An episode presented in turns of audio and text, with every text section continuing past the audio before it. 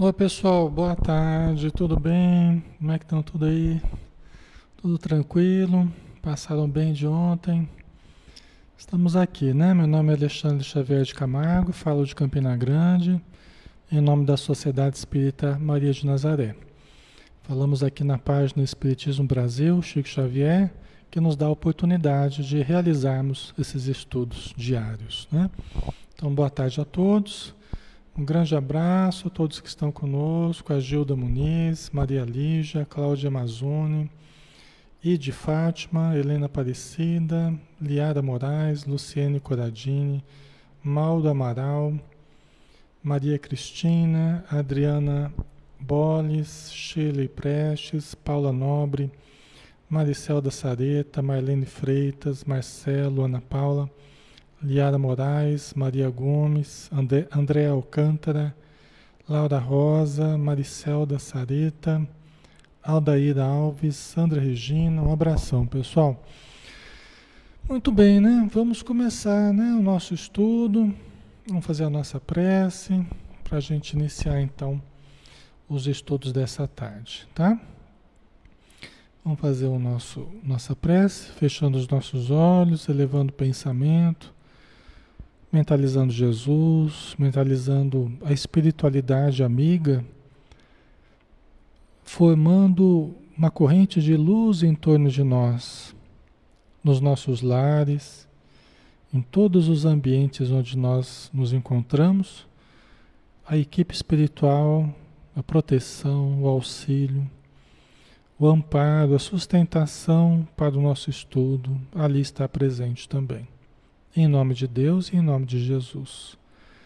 Obrigado, Senhor Jesus, por passarmos mais um dia, estarmos bem e podermos chegar a este momento com o coração em prece, com a alma transbordante de alegria, de podermos estudar um pouco mais da doutrina dos Espíritos, que é a revivescência do teu, do teu evangelho de luz, dos teus ensinos já deixados a nós há mais de dois mil anos na face da Terra. Que possamos relembrar-te, então, através dos conceitos desenvolvidos da doutrina espírita, ampliando as nossas mentes, ampliando o nosso sentimento. Abençoa, Senhor, todos os espíritos necessitados que estejam próximos a nós, ou que a tua misericórdia, que sabe encontrar os infortúnios ocultos, possa orientá-los, tratá-los, socorrê-los, Senhor. É o que nós te rogamos. Todos os doentes nos hospitais, todos os médicos, todos aqueles que estão trabalhando e todos aqueles que estão recebendo auxílio. Que as nossas energias possam chegar até eles, Senhor. Muito obrigado por tudo. Ser conosco mais uma vez. Que assim seja. Muito bem, novamente boa tarde, que Jesus abençoe a todos. Muita alegria estarmos juntos novamente para darmos continuidade ao estudo do livro Trilhas da Libertação do Espírito Manuel Filomeno de Miranda através do médium Divaldo Pereira Franco. É o 18º estudo que nós realizamos e nós vamos dar continuidade então. Nós estamos ainda no capítulo Perspectivas Novas. Né? E aqui nós estamos falando ainda sobre obsessão, né? após o Carneiro de Campos ter convidado o, o Manuel Filomeno de Miranda e o, e o, e o Petitinga né? para participarem de estudos com ele de alguns casos sobre obsessão, né, alguns casos de obsessão.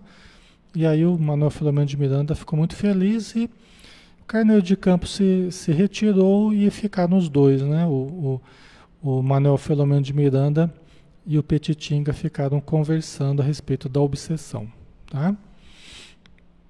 Aí nós falamos por último esse tópico aqui, né? Esse parágrafo aqui, ó. Na sequência, Miranda lembrou que a emissão da onda mental invejosa, cobiçosa, inamistosa prende o emitente ao receptor, transformando-se em uma forma não menos cruel de obsessão. Né? Que pode ser encarnado para encarnado, desencarnado para encarnado, encarnado para desencarnado, aí tem vários tipos de obsessão. Mas nós nos tornamos presos àquilo em que nós fixamos o nosso pensamento, seja por inveja, por cobiça, por despeito, por ódio, rancor, né? seja pelo que for. Nós ficamos presos àquela pessoa que se torna objeto da nossa fixação. Passamos a sofrer e passamos também a irradiar energias, energias doentias para a pessoa que é o objeto da nossa mente, objeto da nossa fixação. Se ela, se a pessoa não tiver em si mesma um, um certo autocontrole, um certo cuidado consigo mesma, né, com a sua mente, com o seu emocional, ela pode se ver em maus lençóis, ela pode se ver num processo patológico, num processo doentio, tá? Em que nós que estamos fixados estamos ajudando a causar. Tá? Ok, pessoal? Qualquer coisa vocês vão colocando aí, tá? Dúvidas, vão acrescentando, vão me fazendo lembrar de coisas que, que são importantes para a gente comentar, tá? Aí continuando, né? no, a partir do, do, do, parágrafo de hoje já, né? Um, a gente estava falando do último que a gente tinha analisado, agora começando o conteúdo de hoje. O agente não consegue, diz Miranda, desvincular-se da vítima. Quer dizer, o agente que está emitindo o pensamento. Então, se você se apaixonou por uma determinada pessoa, por uma determinada ideia, por uma determinada situação, aqui no caso vamos pensar numa pessoa, né? Se você se fixou demasiadamente numa pessoa, né, negativamente ou é, supostamente positivamente, né? No caso uma paixão, você não, se eu estou apaixonado, aí você se fixa e aquilo passa a emitir uma vibração, né? Uma vibração que pode até prejudicar o outro, Tá? Porque não é uma vibração equilibrada, né? não é uma vibração é, é, é, que ajude o outro a se fortalecer, que ajude o outro, né? não é. Tá? Então nós precisamos tomar cuidado com essas ideias fixas, né? com o pensamento fixo, com o que os espíritos chamam de monoideísmo. Monoideia, quer dizer, uma única ideia. Né? A pessoa fica obsessivamente presa a uma única ideia. Né? Então aqui ele está dizendo, o agente, quem está emitindo, não consegue desvincular-se da vítima. É interessante, né? Que quem está emitindo fica preso à vítima, ao, ao objeto da sua fixação. Isso acontece, por exemplo, nos casos de obsessão, né? que é o que a gente está analisando, obsessão espiritual. O espírito ele quer se vingar de uma pessoa, ele se fixa naquela pessoa, mas ele fica preso à pessoa. Ele acha que ele está tendo um domínio total da pessoa e pode até ter um domínio, um domínio grande sobre a mente da pessoa, mas ele está se escravizando àquela situação. Ele podia estar fazendo qualquer outra coisa na vida dele, podia estar sendo feliz, podia estar na companhia das pessoas que ele ama, podia desenvolver trabalhos, conhecimentos, mas não, está ali preso à sua vítima, preso né, à pessoa que ele está fixado. Entendeu? Então a gente acaba se escravizando aquilo que a gente julga dominar. Né? Você julga que está dominando, mas na verdade você está sendo dominado. Entendeu?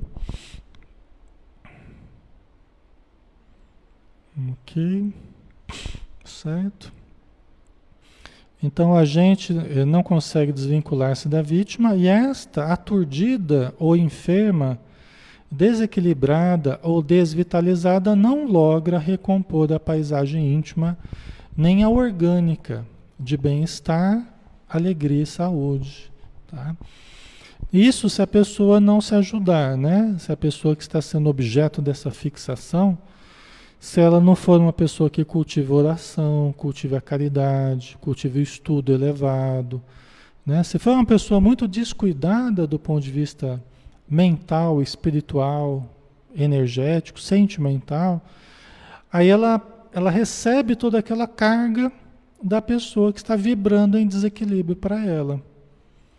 Por isso que os casos de obsessão precisam que, que a pessoa que está sendo obsediada, ela se, ela se ajude, ela se fortaleça, né? senão ela acaba vítima mesmo desse processo de uma forma muito intensa. Né? A Rosana colocou, por isso é bom estarmos em uma boa vibração. Isso mesmo, né? isso é fator importantíssimo né? para a gente superar qualquer processo obsessivo. Né? E se nós estamos sendo obsessor de alguém, porque a gente está lá com o pensamento fixo, só pensa na pessoa, só pensa, seja né, desejando a pessoa, seja é, tendo ódio pela pessoa, por exemplo. Né? Em ambos os casos você vai ficar sofrendo, porque você fica cultivando angústia. Essas situações são situações profundamente angustiantes Tá? Elas produzem angústia, esse tipo de situação. Tá? E nos torna presos a essa situação. Tá? Nos torna escravos do nosso desejo, da nossa ambição desenfreada, desenfreada, né? Ok? Quantos desencarnados pululam vinculados uns aos outros em deplorável parasitose psíquica, a alongar-se por longos períodos de infelicidade. Aqui eles estão falando agora de desencarnados, só desencarnados, né? Quantos desencarnados estão por aí, pululam em toda parte, existem em toda parte, vinculados uns aos outros em deplorável parasitose psíquica ou seja, um parasita do outro. Aí são os espíritos falando de como é que eles veem a vida espiritual. Em torno da Terra, por exemplo. Quantos e quantos desencarnados vivem nessa parasitose psíquica? Uns com os outros e deles conosco também, aqui da Terra, né? Dos espíritos para com os encarnados. Certo? É um processo de parasitismo, né? O que, é o parasita? O parasita é um ser que se vale da energia de outrem para se sustentar.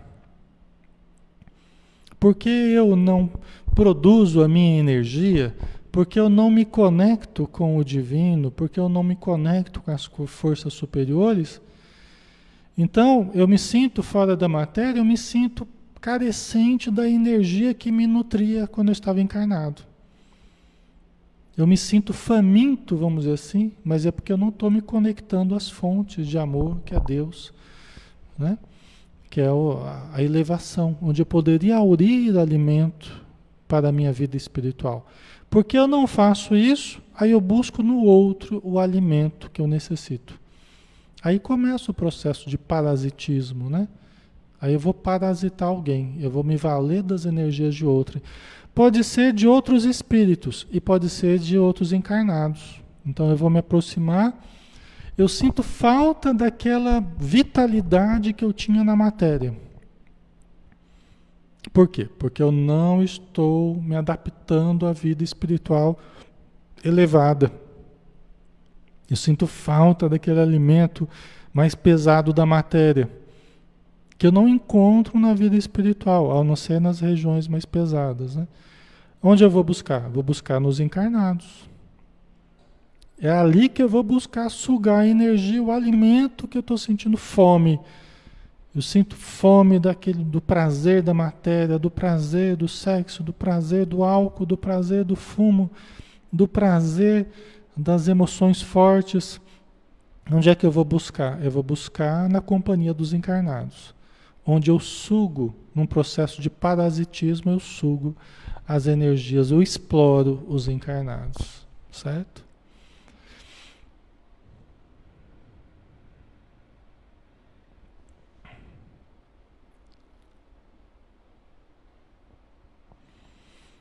O Manuel. E daí vivemos que nem um carro com rodas quadradas, altos e baixos, igual andar nos buracos da via, né? É, exatamente, né, Manuel? Por descuido nosso, né? Da humanidade, né? Tratemos assim, por descuido da humanidade, nós incluídos, né? Nós temos vivido assim, com esses altos e baixos, né? É, mais baixos do que altos muitas vezes, né? Que nós temos que fazer é, desaparecer tanta oscilação, né? Levar uma vida com mais amor, com mais constância, com mais paz, com mais fé, né? Com mais conexão com a vida superior, mesmo estando aqui na matéria, né? A Ana Gomes, é muito triste, por isso é necessário pedir perdão ao obsessor e orar para que ele se permita receber ajuda e seguir o seu caminho. Exatamente, Ana, isso mesmo. Né? Porque muitas das vezes, na maioria das vezes, ele está se aproximando de nós porque nós devemos alguma coisa a ele. Né? Nós não somos a vítima Podemos estar sendo a vítima do processo obsessivo, mas nós não somos a vítima que causou a obsessão. Nós não somos a, a, a vítima exatamente no termo, né? Por quê? Porque nós fomos o causador do ódio que ele nutre por nós. Fazendo alguma coisa negativa no passado, nós geramos esse ódio nele. E agora ele vem para tentar nos obsediar, né? Mas aí nós temos que lidar com amor, perdoar, orar por ele, né? ajudá-lo para que ele se recomponha né? e possa seguir o seu caminho. Né? Ok.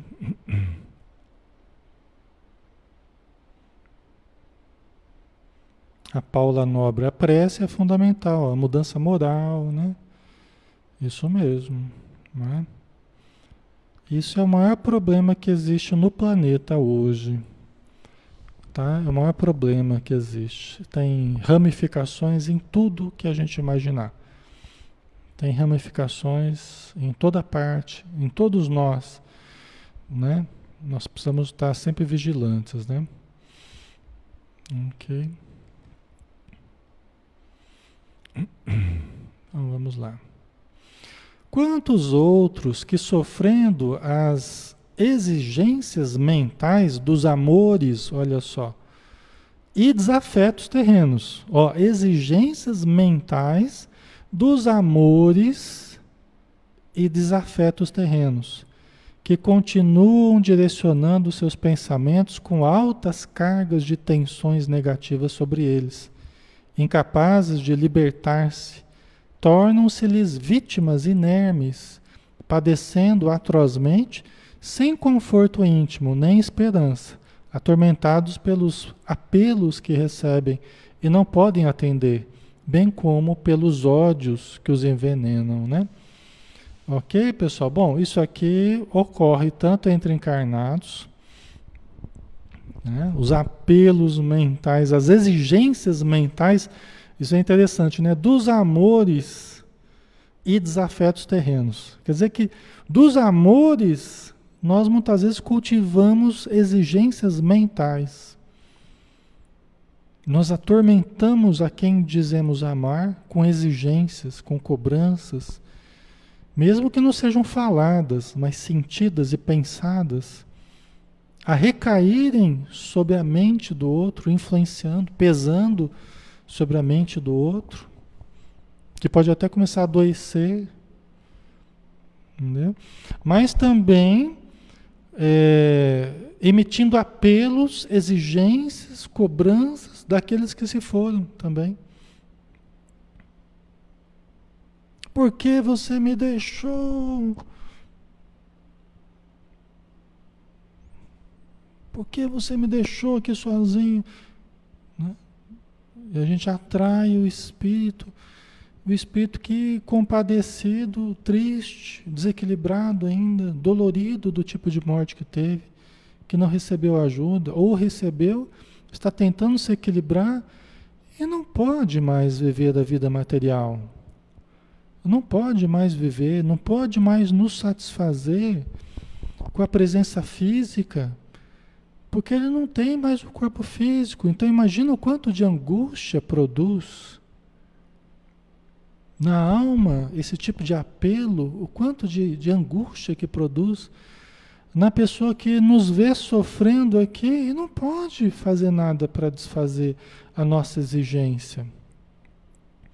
E às vezes fica, a única coisa que consegue fazer é ficar perto de nós, né, ali chorando junto conosco, agravando ainda mais a, mais a nossa angústia, a nossa tristeza, porque ele não está bem e eu também não estou bem.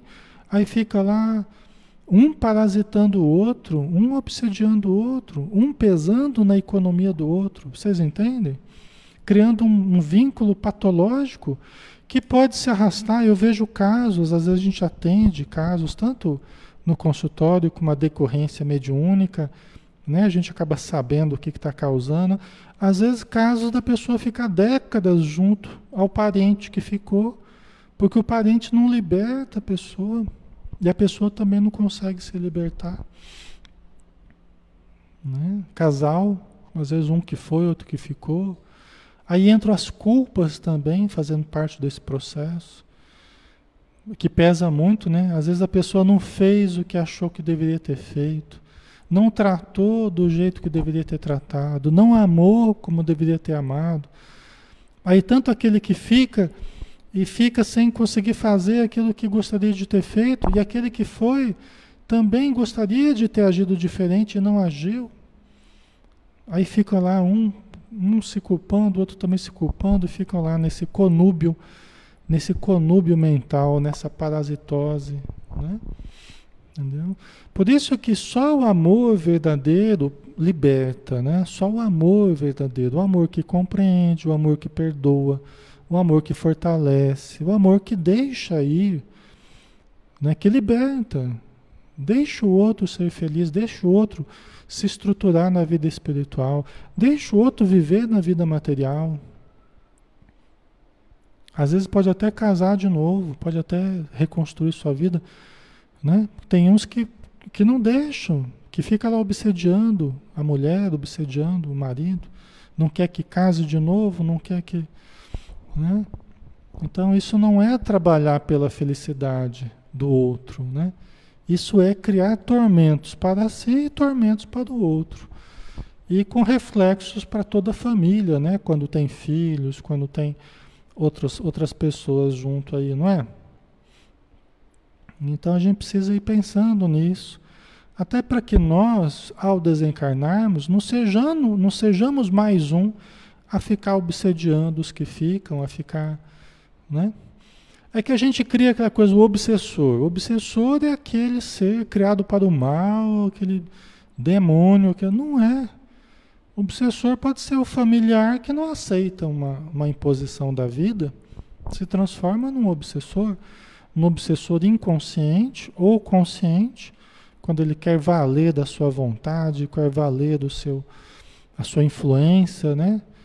Então, vocês entendem, né? Pode ser alguém bem próximo de nós. E frequentemente é, as pessoas chegam à casa espírita, às vezes ela está mal, ela quer que afaste o obsessor, ela quer que. E às vezes quem vê, vê, ó, é a mãezinha dela que está junto dela. Não é o obsessor, um ser terrível que está. Não, é a mãezinha dela, que está apegada a ela e está sofrendo e não entende que morreu e está pedindo ajuda, entendeu? E vai ser ajudado, e vai, né? Mas é que a gente precisa desfazer um pouco essa ideia, né? O obsessor é uma pessoa ruim, que tem as pessoas que querem o nosso mal, estão em processo de vingança e tudo mais. Mas muitas vezes é um parente querido até nosso, né? E que a gente precisa ajudar, né? Não espantar, não é, é expulsar, né? a Estela Santos, uma pessoa que estava na UTI sofrendo e faleceu, como ajudar o espírito a ficar bem? Né? Nós podemos orar pela pessoa, né, Estela? Evitar esses pensamentos de, de por que você se foi, por que né, essa revolta, essa indignação. É tirar tudo isso da nossa mente e E Senhor, que seja feita a tua vontade, né? Auxilia meu parente, auxilia o meu amigo, auxilia aquela pessoa, né? Para quem estou orando, que ela possa estar bem, que ela possa despertar na vida espiritual com lucidez, recebendo o auxílio que necessita, tá? Deve ser assim, respeitando as leis divinas, né? E nos colocando como é, pessoas que, que confiam na lei divina, confiam na ajuda da espiritualidade, né? não como alguém que quer se impor sobre a vida e, e, e está magoado, rancoroso com Deus ou com, né? ou com a existência. Né?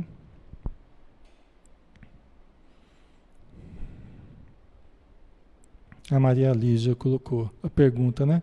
Estão no umbral ou saem das colônias, né? Então, tem espíritos que nem chegou aí para colônias espirituais, né? postos de tratamento, tem espíritos que nem foram auxiliados. Estavam lá desorientados, acordaram lá meio perturbados, sem entender, e começaram a ouvir os apelos dos familiares, né? E se sentiram atraídos para aquela, aquela casa, para aquela família, né? Outros estavam até em colônias, estavam em postos de socorro, se tratando mas aí a família fica lá com o pensamento fixo, fica atraindo, né? E pode ser que a pessoa saia, o André Luiz fala, né? O espírito sai lá em desabalada carreira, lá correndo, que nem um louco, e volta para a família, né? Que vai gerar aflição, vai gerar uma porção de problemas, né? a Heloísa Cunha colocou. Eles podem nos induzir para depois nos sugar? Totalmente, Heloísa. Tua pergunta foi muito bem colocada. Muito boa mesmo. Por quê? Porque isso é o que muitos espíritos fazem. Eles tentam nos rebaixar moralmente. É o que mais se faz por aí, né? Aqueles que querem o nosso mal e que querem nos explorar. Eles tentam nos rebaixar moralmente, que a gente vai deteriorando os hábitos, eles vão se impondo, se a gente vai abrindo brecha, eles vão se impondo, vão se impondo, para tentar mudar o nosso modo de viver, para nos explorarem, para explorar vícios, para explorarem as más tendências que nós estamos caindo, né? que nós estamos despencando, certo? Por isso que todo esforço é importante para nós mantermos a integridade do nosso ser. Nós mantermos a integridade moral. Mesmo que tudo pareça se esfacelar, mesmo que tudo pareça dificuldade, mesmo que tudo transpire pessimismo ao nosso redor, nós precisamos nos fortalecer para manter as forças morais íntegras. Por quê? Porque senão eu me deixo levar pela enxurrada das paixões que eles estão tentando influenciar toda a humanidade para cair nessa enxurrada das paixões. E aí a gente, a gente acaba sendo levado junto com a enxurrada onde todo mundo está entrando. Certo?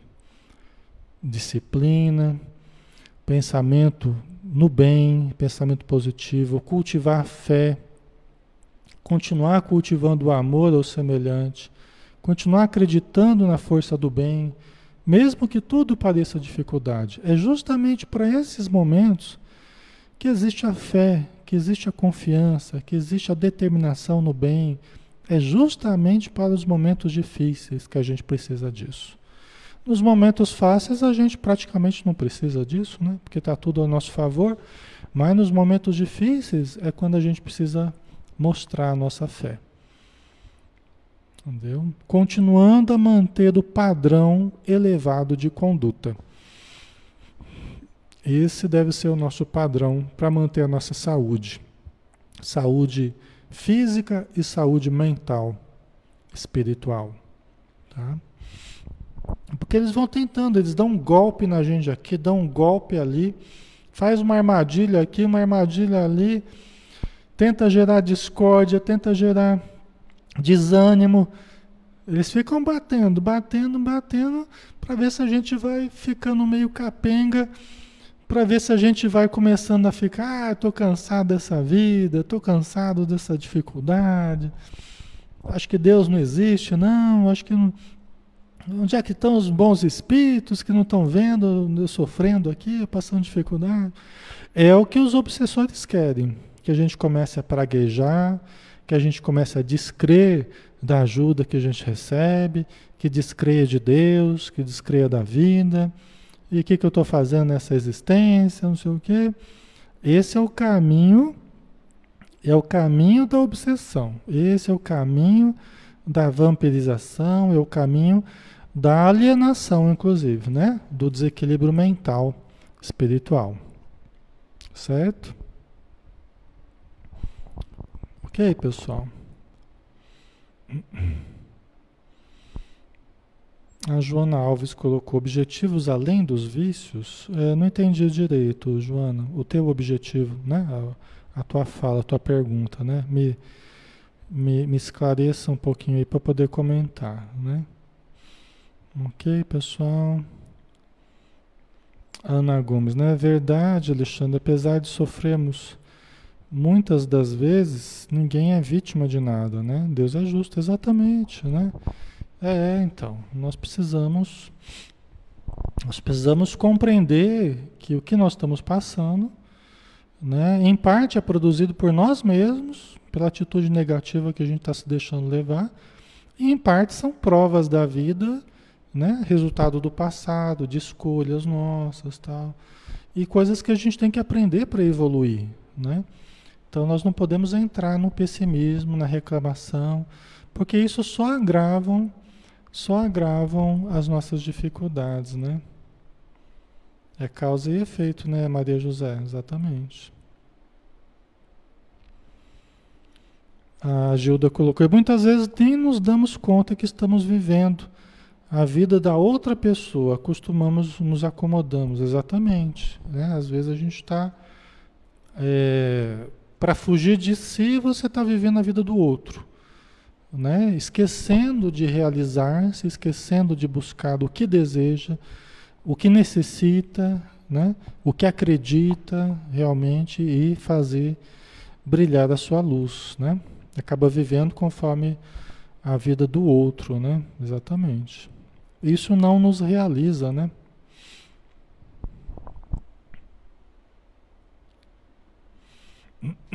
ok.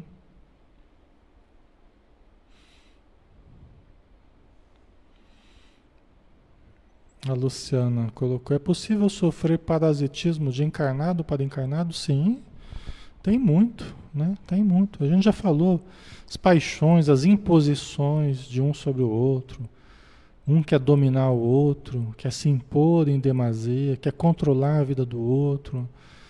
Um se deixa controlar e o outro está faminto por controlar. Um quer abrir mão de si mesmo, da sua responsabilidade, e o outro quer assumir a responsabilidade pelos dois. Os dois estão errados. E por isso vai caracterizando um vínculo patológico, um vínculo que não vai acabar bem. Né? A não ser que eles tomem consciência e mudem isso aí, né? Tá? Ok? Vamos lá, vamos mais um pouquinho, pessoal.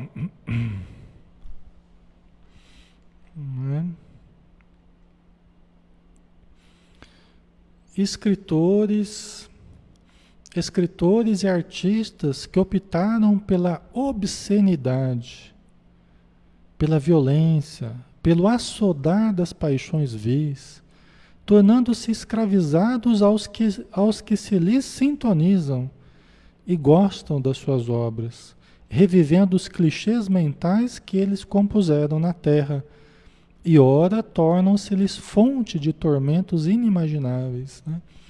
Então, por exemplo, um artista que produz uma obra pornográfica, uma obra erótica, uma obra que fica. Você poderia fazer tantas coisas com a sua criatividade, com a sua imaginação. Você poderia usar dos potenciais. Às vezes a pessoa tem uma sensibilidade mediúnica muito boa, mas tem uma criatividade também muito boa.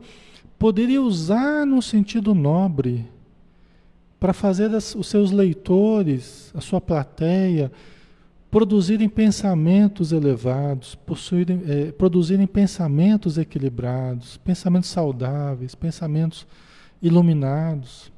Aí preferiu a coisa mais vulgar, preferiu a coisa mais primitiva, né? Ao invés de buscar o lado luz do ser humano, ressaltou o seu lado mais primitivo, o seu lado mais vulgar, o seu lado mais obscuro. Entendeu? Então, assim, é, aí o que, que acontece? A pessoa que foi, é do artista, né, o escritor e tal, ele fica preso àquilo que ele criou na mente dos outros. E quanto maior impacto ele teve na mente das pessoas, mais ele fica preso a mais gente, preso a sofrimentos indescritíveis, né? querendo se libertar, querendo é, se harmonizar sem conseguir. Pode ficar longos períodos preso ao resultado das suas obras. É isso que Deus faz. Deus, através das suas leis perfeitas, nos faz vivenciar o resultado daquilo que a gente escolheu. Se for bom, a gente vai vivenciar uma coisa boa. Se for ruim, a gente vai vivenciar um resultado ruim para a gente aprender. O resultado é aprendizado, né? O resultado não é castigo, né? é aprendizado. Como é que você vai aprender se você não vivenciar o resultado das suas obras? Não é um processo só teórico aqui, pessoal. A gente vai aprendendo no contato dos espíritos, contato com os espíritos, que é, é, lá na vida espiritual eles lidam muito mais teoria e prática. Aqui a gente faz muita coisa teórica, lá é muito mesclado teoria e prática. Então, a gente, os espíritos vão mostrando as coisas para a gente na prática. Não é só falando para a gente, teorizando, não. A teoria está aí nos livros, nas comunicações, sim, tem muita coisa que eles passam para a gente, mas eles vão nos ensinando através das provas da vida, através dos resultados dos nossos atos, né? Certo.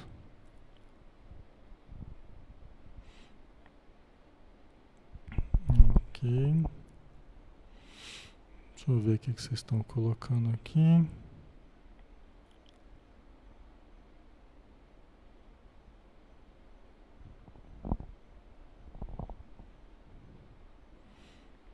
A Maria Lígia colocou: as inspirações podem ser analisadas como obsessão? Não.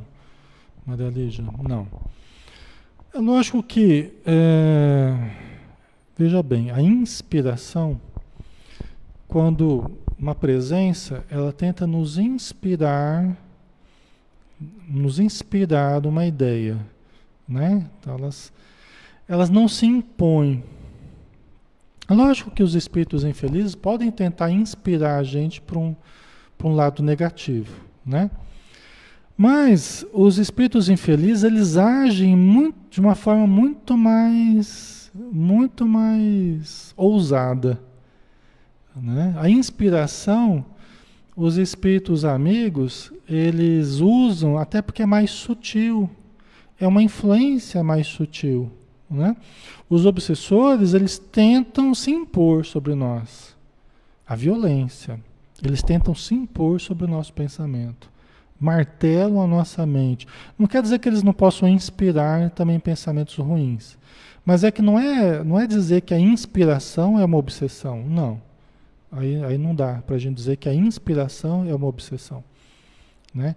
Os espíritos infelizes podem tentar inspirar coisas ruins, produções ruins, ideias ruins na nossa mente. Né? Os bons espíritos nos inspiram para o bem. Tá? O que eu quis diferenciar é assim, é que uh, os espíritos amigos são mais sutis, a inspiração ela tem essa coisa, uma coisa mais sutil, né? Os espíritos obsessores agem com violência. Eles tentam nos inspirar para o mal, mas eles tentam se impor sobre nós, entendeu? É uma coisa muito mais direta, coisa que os espíritos amigos não fazem. Os espíritos elevados, eles não ficam martelando a nossa mente, se impondo sobre nós. Eles não fazem isso. Entendeu? Porque isso justamente seria uma violência sobre o nosso livre-arbítrio. Eles não agem com violência. Entendeu? Os obsessores agem. Esse fazem um cerco na nossa mente para que a gente só veja aquilo que eles querem. Eles agem dessa forma. Os espíritos amigos não. Entendeu?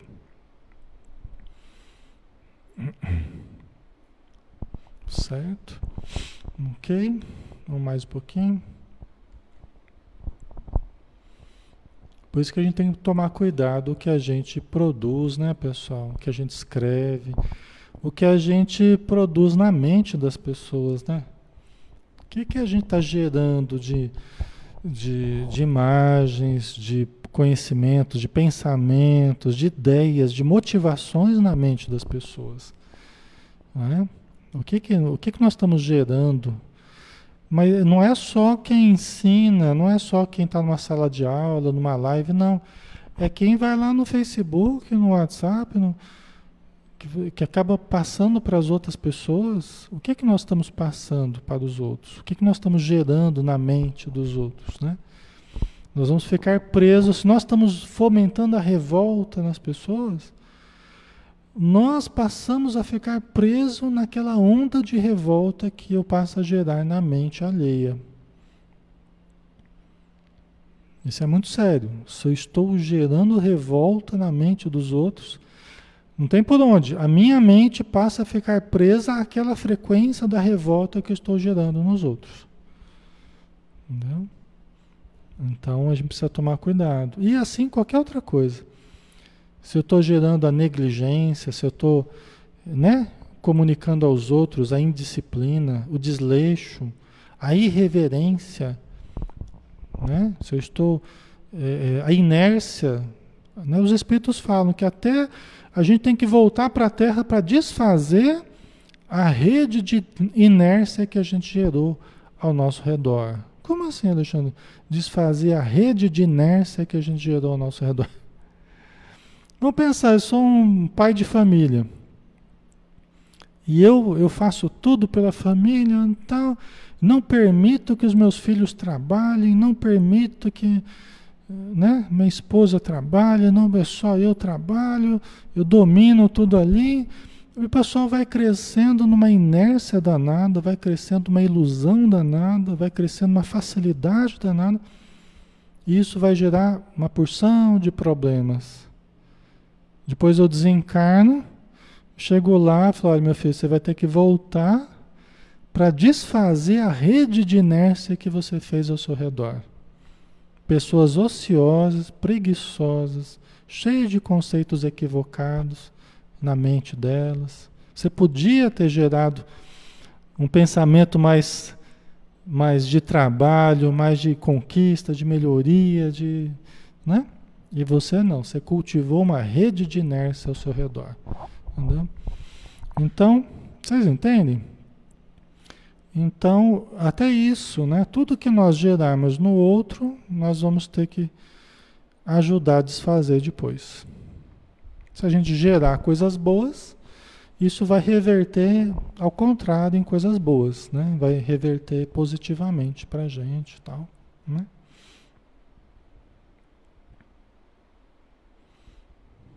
Ok.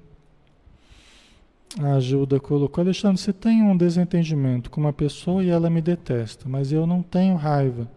Mas não quero mais amizade com ela porque ela só quer briga e baixaria. Sou errado em ficar quieta? Né? No meu canto? Não, eu não vejo, não vejo que você esteja errada, não, ajuda. A gente tem que ir é, convivendo com as pessoas até determinado limite, né?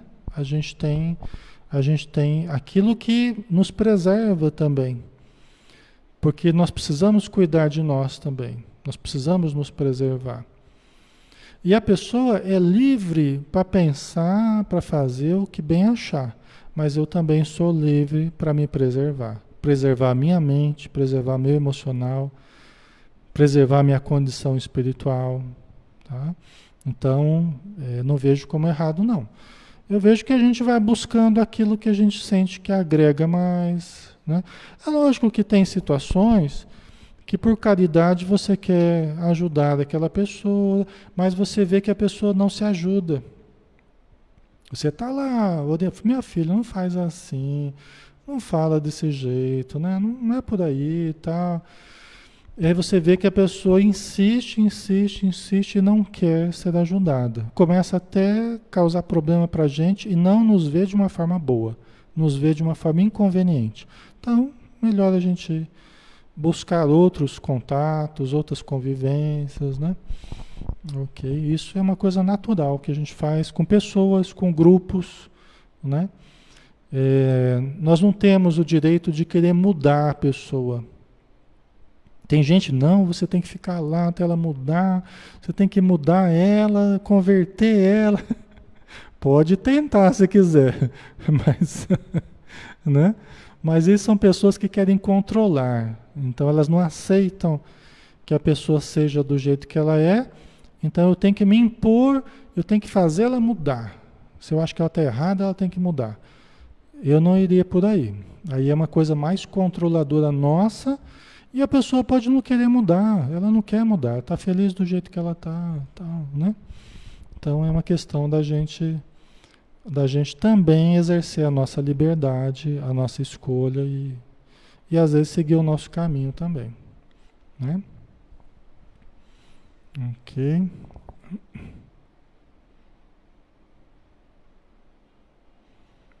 Certo.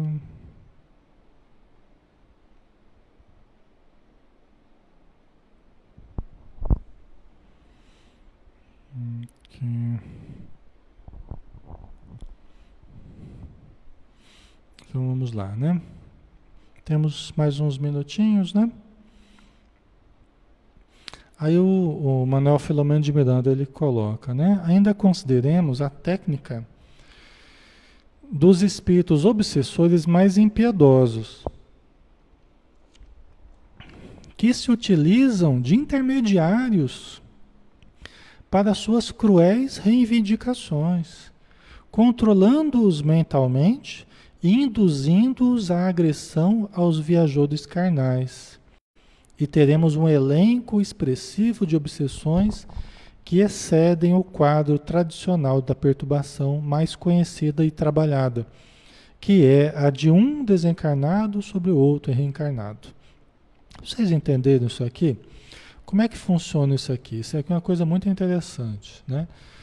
É, mas lamentável, né? Então você tem certos obsessores mais cruéis, assim, que se utilizam de outros espíritos, eu já falei isso para vocês, né? Que se utilizam de outros espíritos, por exemplo, para nos atingirem. Então, eles, eles comandam mentalmente certos espíritos suicidas, espíritos alienados, espíritos viciados, espíritos doentes, espíritos desorientados, que vão colocando perto da pessoa encarnada que eles querem prejudicar. Entendeu? Então, eles usam de intermediários para atingir o fim deles. Às vezes, os intermediários estão na própria matéria. Ele pode não conseguir obsediar diretamente aquela pessoa, mas ela pode obsediar outras que estão ao redor para voltar elas contra aquela pessoa que ela quer prejudicar. E por isso pode se dar no trabalho, através de perseguições no trabalho. Ele não consegue atingir você, mas consegue atingir o teu chefe, consegue, consegue atingir o teu gerente, o teu encarregado, o teu companheiro de trabalho que começam a fazer demandas às vezes absurdas, né? Começam a gerar problemas sem motivo, começam a, a, expor você nos seus defeitos, nas suas dificuldades de uma forma despropositada, né? mas não despropositado para os espíritos obsessores que estão tentando minar a tua paciência, querendo gerar uma agressão no trabalho para que você seja despedido, querendo gerar um, um problema ali que as pessoas vejam você de uma forma negativa, vejam você de uma forma é, diminuindo o teu valor, vamos dizer assim. Isso acontece muito, tá, pessoal? Muito, muito, muito. Para gerar prejuízos, né? Prejuízos sociais, prejuízos econômicos, prejuízos profissionais, né? E familiares também, né? Porque podem fazer isso dentro da própria família, né? Tentando jogar familiares contra você e tal. Não quer dizer que você seja perfeito e está todo mundo contra você. Cuidado com esse pensamento, essa paranoia, porque muitas vezes não tem nada a ver, tá? Então, é, é pode parecer contraditório com o que eu falei, só que nós temos que usar o bom senso, nós temos que ouvir o que falam, pesar, nos autoanalisar. Será que eu estou fazendo aquilo que o pessoal está falando mesmo? Às vezes está. Às vezes está agindo de forma equivocada. Então eu não estou dizendo que está todo mundo contra vocês, eu não quero disparar paranoia em vocês, não. Tá? E só vocês estão agindo certo está todo mundo errado, todo mundo contra, porque não é por aí. Tá? Muitas vezes nós estamos errados, muitas vezes nós realmente o nosso trabalho não está sendo produtivo como poderia, e o chefe até fala com razão. Tá? Então, o que eu estou dizendo é assim, existem essas situações em termos de obsessão, e nós precisamos avaliar isso também. Qual que é o melhor? Você não sabe se o teu chefe está sendo obsediado ou não, se o teu companheiro. O melhor é ore por ele. ore por ele, ore, ore pelos seus companheiros de trabalho, ore pelo seu local de trabalho, ore pela sua família, deseje o bem para eles, mentalize eles felizes da vida, saudáveis, iluminados, entendeu? Só isso. Né? Muitas vezes a gente vai saber, a não ser quem tem a mediunidade, né? que, que, que vê os espíritos influenciando. Né? Aí a pessoa está vendo. Né? Mas normalmente a gente não sabe exatamente o que está acontecendo. A melhor coisa é ore pelas pessoas. Foi assim que Jesus ensinou. Ore pelos que vos perseguem caluniam, fazer o bem aos que vos odeiam. Né? Esse é o antídoto. É, você recebe o mal, ofereça o bem. Mas não esqueça de fazer a sua reflexão. Será que eu estou sendo um bom amigo? Será que eu estou sendo um bom pai, uma boa mãe, um bom filho? Será que eu realmente estou agindo de forma boa? Porque às vezes eu estou precisando mudar, eu estou precisando mudar. Entendeu? Então a gente não pode excluir esse aspecto também, né? Senão a gente começa, todo mundo está certo, todo mundo está errado e só eu estou certo. E não é assim, né? Nós temos que olhar sob vários ângulos para que a gente tenha uma, uma visão mais correta, mais verdadeira, né? Ok? Senão a gente fica se achando muito importante e está todo mundo errado e está todo mundo contra você. E não é. Nem essa importância é tão grande e nem os outros estão sempre errados, né? A Maria de Moura, os nossos anjos não conseguem intervir por nós quando estamos reféns dos obsessores? O problema, eles nos ajudam muito, Maria de Moura. Essa é uma pergunta recorrente, mas eu gosto de responder porque justamente ela sempre está na boca das pessoas, né? na mente das pessoas. Né? É, os espíritos amigos nos ajudam em tudo que é possível. Em tudo, tudo, tudo que é possível que é possível, eles nos ajudam, tá? Eles não fazem por nós o que é o nosso dever. Por quê? Porque nós estamos aqui para aprender. Então eles não vão fazer tudo por nós. Porque aí o mérito era só deles. E a gente nem evoluiria, né? Se eles só fizessem tudo por nós e a gente não fizesse nada. Então, o que, que acontece, Maria?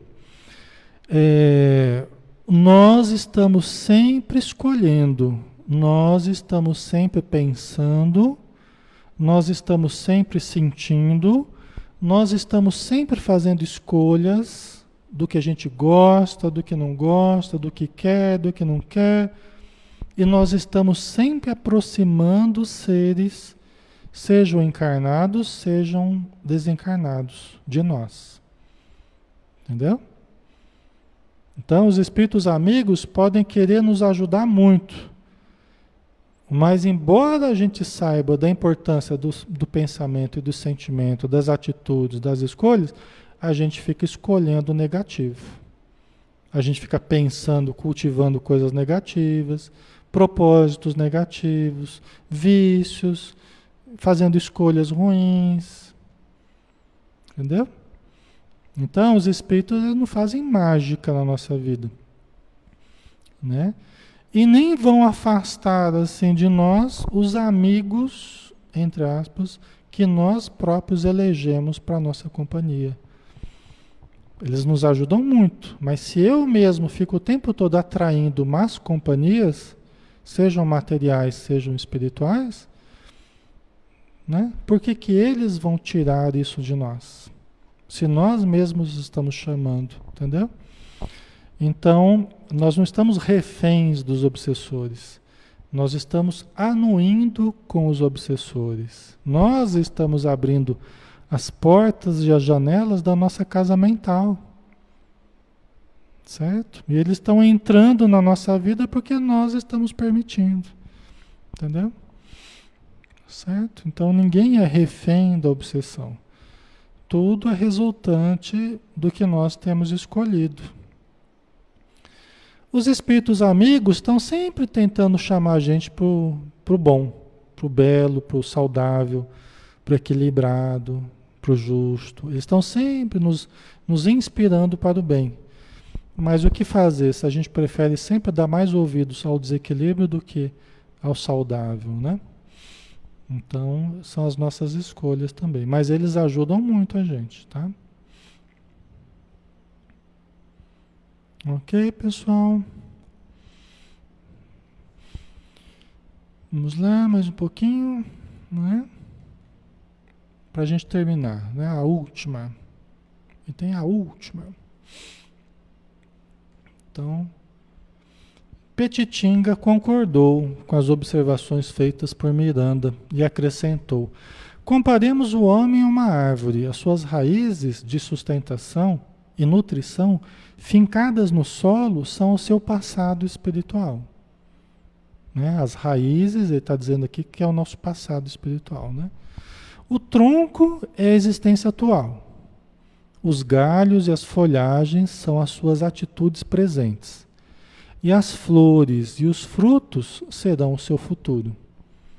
Né? Então, a imagem que o Petitinga está fazendo aqui, nos comparando com uma árvore. Né? As nossas raízes são o nosso passado espiritual, estão fincadas no solo do nosso inconsciente, do nosso passado espiritual, das atitudes que a gente teve no passado. Né? O tronco é a existência atual, são as possibilidades que a gente tem no presente, né? na encarnação atual, os galhos, as folhagens são as suas atitudes presentes. Né? Quer dizer, o que, que a gente faz no dia a dia nosso, no momento presente? Quais são as nossas escolhas, tal, tal, tal. E as flores e os frutos serão o seu futuro. Quer dizer, é a consequência né, de tudo isso que a gente está fazendo. É, consequência nessa vida mesmo, ou no plano espiritual, ou nas próximas encarnações. Tá? Certo, pessoal? A Elisângela colocou: Como evitar os espíritos obsessores? Então, é aquilo que a gente estava falando agora há pouco, né? É através dos bons hábitos, através do pensamento de caridade, através da fé, orar por eles, ajudá-los, através da mediunidade, através né, das orações que você faça, né? Primeira coisa, não se, não se envolver com os obsessores num sentido negativo, você se manter positivo, se manter saudável já é já é parte da ajuda que a gente vai dando. Você não ficar, não se deixar entrar em obsessão já é parte da ajuda, né?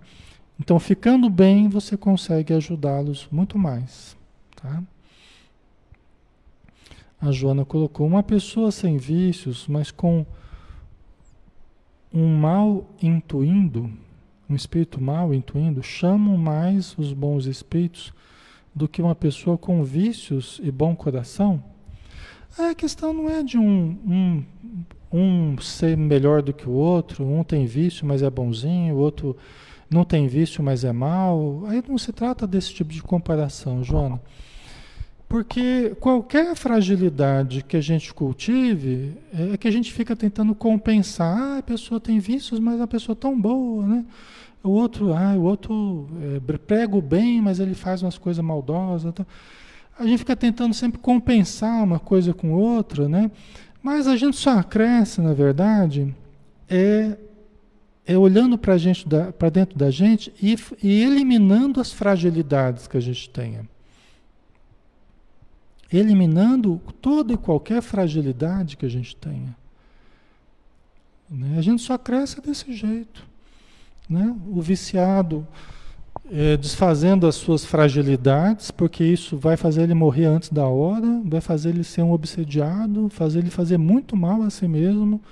Então não tem muita essa coisa, a pessoa é boazinha, mas é viciada. Né? Todos nós queremos o melhor, mas às vezes a gente pega caminhos que destrói a nossa vida, faz a gente morrer antes da hora, atrapalha a vida de um monte de gente que está perto da gente, faz sofrer um monte de gente. A gente causa infortúnios para a gente que aumenta o sofrimento da gente, entendeu? Então, todos nós, o que eu estou dizendo assim, todos nós temos que olhar as nossas fragilidades e todos nós precisamos trabalhar para desfazer das fragilidades que temos. Isso é que é importante. Se a pessoa é ruim, às vezes está no meio da religião, mas tem um coraçãozinho ruim, né? Está sempre fazendo maldade. Ela precisa ir desfazendo isso. Através de uma atitude mais positiva, mais amorosa, mais caridosa. Né? Se a pessoa tem cultivado vícios, precisa tratar os vícios que tem. Né?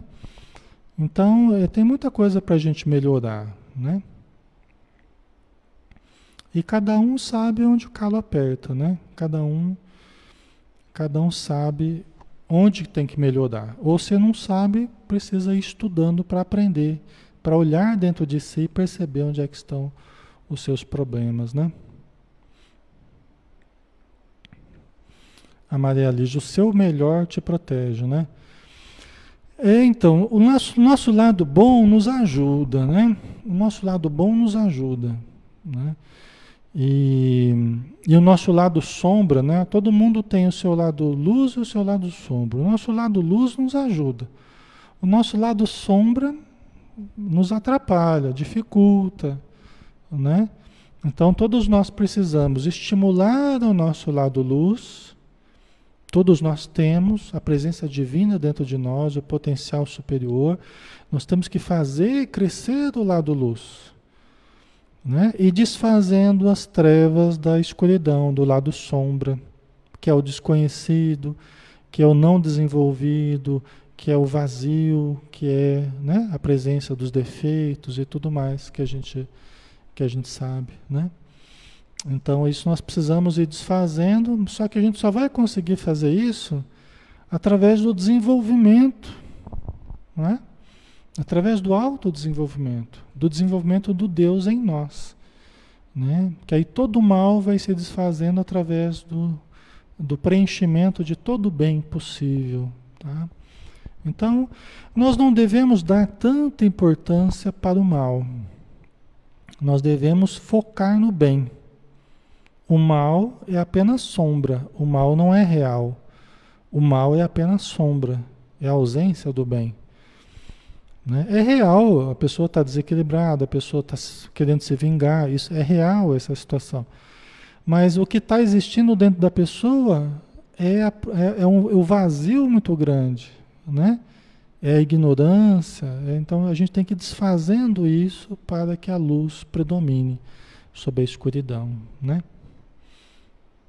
Isso é uma, uma estratégia que funciona melhor, né? a gente valorizar mais o bem, né? Fazer o bem crescer, né? É uma estratégia mais produtiva, né? Positiva e produtiva, né?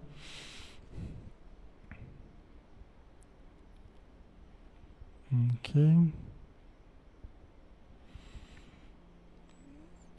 Manuel, é preciso trabalhar a consciência e promover constante manutenção, filtrando tudo aquilo que vivemos, nos envolvemos, a transformação do mal pelo bem, caridade, principalmente, ajuda muito. Exatamente, né? É. A gente se fixar muito nos defeitos é a gente dar murro no vazio. Nós temos que, é, que fazer gerar a virtude. A virtude é real, os defeitos são a ausência da virtude, né? Então, assim como a escuridão é a ausência da luz, né? Você acende a luz, desfaz a escuridão. Não é assim?